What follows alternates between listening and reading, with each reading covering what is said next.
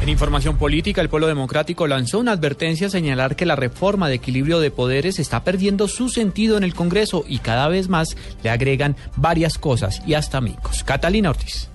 El senador del Polo Democrático, Jorge Robledo, como vocero de su partido en la discusión de la reforma de equilibrio de poderes, reiteró el respaldo de su bancada a la eliminación de la reelección, pero afirmó que este proyecto es un sancocho indoctrinario. Sancocho porque se refiere a, a tantas cosas que no hay otra manera gráfica de ilustrar lo que es.